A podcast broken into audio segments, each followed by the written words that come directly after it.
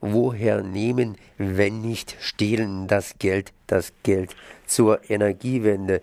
Ich habe jetzt hier am Apparat Stefan Krug, Leiter der politischen Vertretung von Greenpeace in Berlin. Hallo, Herr Krug. Guten Morgen. Heute stellen Sie eine Studie vor, und zwar Energiewende finanzieren durch Abbau umweltschädlicher Subventionen. Das heißt, wir haben im Grunde genommen genau die Lösung, sprich die Energiewende ließe sich ja subventionieren, wenn man einfach die Subventionen wegmacht, die die Umwelt schädigen. Was steht denn überhaupt in dieser Studie drin? Um was geht es da?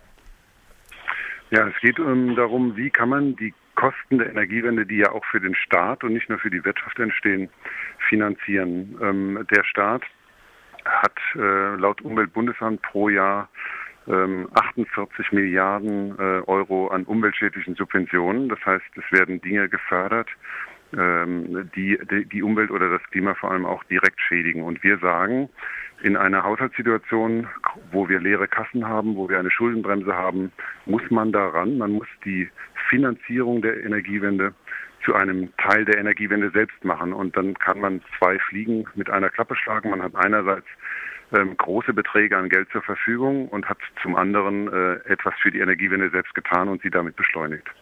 Habe ich vorhin richtig verstanden? 48 Milliarden? Richtig.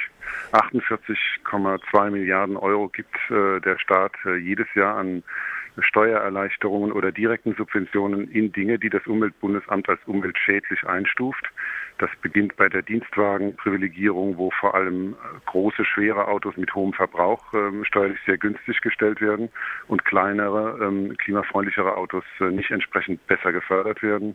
Es geht weiter natürlich über die ganzen Energiesubventionen, Ausnahmen von der Ökosteuer, ähm, Förderungen äh, des Steinkohle- und des Braunkohleabbaus ähm, Subventionen in den Bereichen Luftverkehr sind sehr äh, dramatisch, vor allem für die Klimawirkung. Wir haben immer noch eine, keine Steu eine, eine Mineralölsteuerbefreiung auf Kerosin. Die bezahlen keine Mineralölsteuer, sie bezahlen auch keine Mehrwertsteuer für Flüge ins Ausland.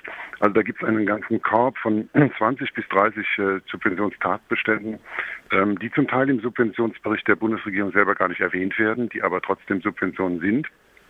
Und die summieren sich laut Umweltbundesamt auf 48 Milliarden. Und da kann man, denke ich mal, die geschätzten drei, vier Milliarden, die die Energiewende die Bundesrepublik pro Jahr staatlich, staatlicherseits kosten wird, locker mit finanzieren und gleichzeitig die Energiewende selbst beschleunigen. Das ist kein Korb, sondern das ist ein richtiger LKW, eine richtige LKW-Ladung voll. Wie kommt es, dass man so viel Geld praktisch für umweltschädliches ausgeben kann, das heißt, was fördern kann, was eigentlich mehrheitlich in der Bundesrepublik nicht gewünscht wird? Das äh, ist historisch gewachsen. Äh, das ist über viele Jahrzehnte äh, entstanden. Zum Beispiel, ähm, natürlich hat man in den äh, 60er, 70er Jahren ganz stark gesetzt auf Kohle, auf ähm, Atomkraft, da gab es ja noch gar nicht dieses Umweltbewusstsein, auch der Klimawandel war überhaupt noch kein Thema. Jetzt, oder zum Beispiel auch die Automobilindustrie, große, schwere Autos, der Verbrauch spielte keine Rolle, der Ölpreis war niedrig und auch da gab es keinerlei äh, Bewusstsein. Vielleicht Anfang der 80er dann über Schadstoffe, dann hat man Katalysator eingebaut, das, dann war es aber auch gut wieder. Und jetzt so langsam merkt man, man hat hier riesige strukturelle äh, Umweltprobleme sozusagen sich herangezogen. Wir haben beim Atommüll enorme finanzielle Belastungen, Stichwort äh, das marode äh, Atomlager Asse, die ganzen Fragen der Entsorgung von äh, Atommüll, der Rückbau von äh, Atomkraftwerken, aber auch eben im Verkehrsbereich. Man hat den Flugverkehr wie verrückt gefordert, den Lkw-Verkehr, den Autoverkehr. Und jetzt sieht man auf einmal, das sind Lawinen, die da entstehen und entstanden sind, äh, die man umwelttechnisch kaum noch in den Griff kriegt. Ähm, da muss man die Schrauben ansetzen und sagen, gut, wir dürfen, wenn wir die Energiewende machen, nicht auch noch Dinge fördern, die die Energiewende direkt wieder konterkarieren, ihr widersprechen und damit die Energiewende selbst ähm, erschweren. Und deswegen sagen wir, das Geld ist da, der Staat muss keine neuen Schulden machen. Er kann einfach von diesen großen Batzen umweltschädlicher Subventionen einen Teil abschmelzen und tut dabei auch wirklich noch was für die Energiewende selbst. Das hört sich irgendwie gut an, das hört sich irgendwie an wie die Lösung, aber es sind ja auch gewachsene Strukturen, die dahinter stecken. Das heißt, man hat ein kleines Pflänzchen gegossen, gedüngt und das ist jetzt ein großer, großer Baum geworden. Ne? Baum ist vielleicht ein positives Symbol, aber der steht nun mal da im Wege. Das heißt, was für Widerstände gibt es denn? Da gibt es ja auch Interessen, ne, die eben dahingehend sind, dass man sagt, naja, wir wollen, dass es so bleibt, wie es ist. Die Widerstände sind natürlich enorm. Da, sind, da geht es ja um viele, viele Milliarden, auch an, an Profiten, äh, die ja viel höher sind als das, was da staatlicherseits subventioniert wird. Und äh, natürlich ist das etwas, was man nicht von heute auf morgen machen kann. Wir sagen auch nicht, äh, man kann diese 48 Milliarden jetzt ganz schnell äh, abschaffen, sondern wir sagen, einen bestimmten Teil davon kann man sehr schnell und kurzfristig abschaffen. Wir schätzen etwa 10 Milliarden könnte man äh, sehr kurzfristig mobilisieren, ohne dass äh, irgendwelche strukturellen Einbrüche zu befürchten wären oder ganze Branchen äh, ins Chaos versinken. Man hat natürlich ähm, immer Widerstände und das Geschrei ist groß, wenn äh, irgendetwas am Status quo geändert wird. Aber davon sollte man sich nicht irritieren lassen. Die deutschen Automobilhersteller etwa werden künftig keine Chance haben mit Autos, die im Schnitt ähm, 8, 9, 10 Liter verbrauchen. Wir liegen im Durchschnittsverbrauch bei der deutschen Automobilflotte immer noch bei rund zwischen 7 und 8 Litern. Das ist absurd äh, in Zeiten des Klimawandels. Ähm, wir brauchen andere Autos. Wir brauchen Autos, die den auch nicht nur den Umweltbedürfnissen, sondern auch den Mobilitätsbedürfnissen der Leute gerechter werden. Was brauche ich in der Stadt? Ein, ein Motor mit 200 PS. Man muss also eine städtische Mobilität aufbauen. Dafür haben wir ja unglaubliches Ingenieurshandwerk. Wir haben unglaublich gute Autoingenieure, die können das auch. Was natürlich nicht funktioniert ist, dass weiterhin die, die Manager der großen Autokonzerne doch sehr stark auch auf ähm, äh, PS-starke Autos setzen. Es gibt natürlich auch Kunden, die Geländewagen etc. nachfragen, aber wenn ein Automobilkonzern sich zukunftsfähig aufstellen will, dann muss er im Grunde steuerliche Anreize begrüßen, die es möglich machen, dass sich sparsame Autos auch lohnen und klimafreundliche Technik auch vom Staat belohnt wird. Und das kann man sehr gut über die Dienstwagenbesteuerung. Über 60 Prozent aller in Deutschland neu zugelassenen Autos werden als Dienstwagen angemeldet. Das heißt, der Staat zahlt da kräftig drauf. Und die werden ja überwiegend auch privat genutzt. Und die, die viel fahren und die, die große Autos mit viel PS fahren, kriegen noch mehr Geld als die, als andere. Das heißt, da ist irgendwas im System grundfalsch. Das muss man ändern. Da wird es ein bisschen Geschrei geben, aber ich denke mal, die Automobilindustrie hat auch darauf äh, eine Antwort. Jetzt ist es äh, so, dass diese Studie von euch finanziert, dass das in Auftrag gegeben worden ist, und zwar vom, also an das Forum ökologisch-soziale Marktwirtschaft. Wie kommt es, dass ihr das macht? Ich meine, da wären ja vielleicht auch Ansprechpartner gewesen, die Grünen oder andere Organisationen oder sagen wir mal hier die FDP, warum denn nicht, dass man hingeht und äh, dass ihr das mal wieder machen müsst. Naja, das Seid ihr da etwas misstrauisch ganz einfach gegenüber den Organisationen und nein, sagen, nein, nein. wir wollen unsere eigenen Zahlen haben?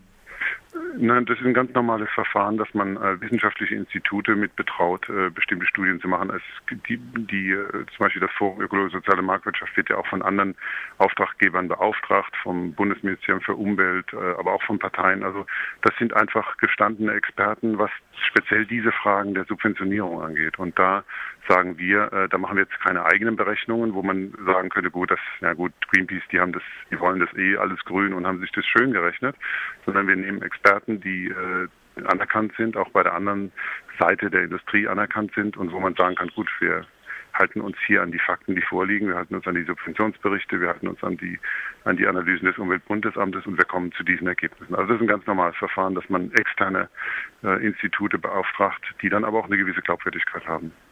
Herr Guck, Sie haben es vorhin ein bisschen angesprochen. 10 Milliarden haben Sie gesagt, ist die Erwartung, könnte man gleich hier nehmen. Was für Erwartungen haben Sie denn noch? Haben Sie irgendwie die Erwartung, dass sich das relativ kurzfristig durchaus umsetzen lässt? Ich meine, die CDU und die FDP, die wackeln ja so ein bisschen, die suchen ja nach Lösungen für ihre, sagen wir mal, für ihr Atomproblem, um es mal so rum auszudrücken. Naja, die, ähm, da, geht es zunächst mal um die Frage, wie kann man in Zeiten einer Haushaltskrise, wo eine Schuldenbremse äh, im Grundgesetz steht und wo man äh, eine hohe Staatsverschuldung hat, trotzdem äh, neue Dinge wie zum Beispiel die Gebäudesanierung, die viel Geld kostet, oder auch Anreize für äh, den Bau von Windparks oder Kredite eben für Leute, die sich äh, Solarwärme aufs Dach machen. Wie kann man das alles finanzieren? Und äh, wir wollen mit der Studie klar machen, äh, erstens mal, man braucht keine Angst vor den Finanzvolumen zu haben. Die sind nicht so gigantisch. Die Energiewende kostet den Staat pro Jahr etwa nach ersten Schätzungen rund drei bis vier Milliarden. Äh, zweitens sagen wir, man kann ganz schnell von den über 48 Milliarden Subventionen, die die Umwelt schädigen, ungefähr fünf bis sechs Milliarden sofort äh, nur mit einem Bundestagsbeschluss Manchmal auch braucht man einen Bundesratsbeschluss, aber in der Regel geht es mit, mit einfachen Verordnungen oder Bundestagsbeschluss abbauen. Ähm, das heißt, man braucht einfach keine Angst vor dieser Energiewende finanziell zu haben. Im Gegenteil, man muss die Finanzierung nutzen, um die Energiewende zu beschleunigen. Und das ist eigentlich etwas, was mittlerweile auch bei anderen Parteien äh, auch bei Parteien, die bisher der Energiewende skeptisch gegenübergestanden sind, gesehen wird. Wir können nicht ewig so weitermachen und immer weiter an der Schuldenspirale drehen, wenn wir gute Dinge finanzieren wollen. Wir müssen schlechte Dinge höher besteuern und wir müssen gute Dinge äh, erleichtern und dann geht der Zug auch in die richtige Richtung. Das heißt, Sie halten und setzen große Erwartungen in diese Studie hinein.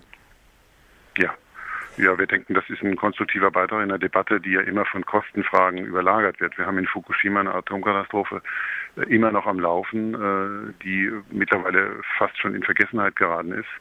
Äh, da sind mehrere Reaktoren praktisch außer Kontrolle nach wie vor. Und ähm, wir haben hier Schritte, politische Schritte in Deutschland eingeleitet mit dem Ausstieg äh, aus der Atomenergie, einem beschleunigten. Die Reaktoren, die Altreaktoren sollen wahrscheinlich vom Netz bleiben. Ähm, die neuen sollen äh, wesentlich äh, weniger Laufzeiten kriegen als ursprünglich geplant. Und in so, solchen Zeiten muss man äh, natürlich sich fragen, ja gut, ist das größte Problem der Deutschen, ob der Strompreis jetzt sozusagen von um 0,1 oder 0,2 Prozent Cent steigt. Und wir sagen, er muss gar nicht dramatisch steigen. Man kann das alles finanzieren, ohne dass der kleine Mann und der Verbraucher auf der Straße wieder übermäßig belastet wird. Das Geld ist da, es wird nur zum Teil in absolut falsche Techniken gesteckt und, und, und in umweltschädliche ähm, Prozesse und da muss man einfach ran und ich denke, das ist ein ganz konstruktiver Beitrag, um die Debatte zu versachlichen. Stefan Krug, wenn ich jetzt hier an diesen, das heißt, wenn die Zuhörenden jetzt an diese Studie ran wollen, wo können sie da nachlesen? Wir machen jetzt um 10 Uhr äh, unsere Pressekonferenz. Äh, ich muss da auch jetzt gleich hin. Und deswegen ähm, äh, werden wir das danach auch unmittelbar ins Netz stellen unter www.greenpeace.de. Äh, und da ist auch die Presseerklärung und nähere Erläuterungen nachlesbar. Stefan Krug, dann danke ich mal ganz herzlich, dass Sie die Zeit gefunden haben, jetzt so kurz vor der Pressekonferenz mir noch ein kleines Gespräch zu geben.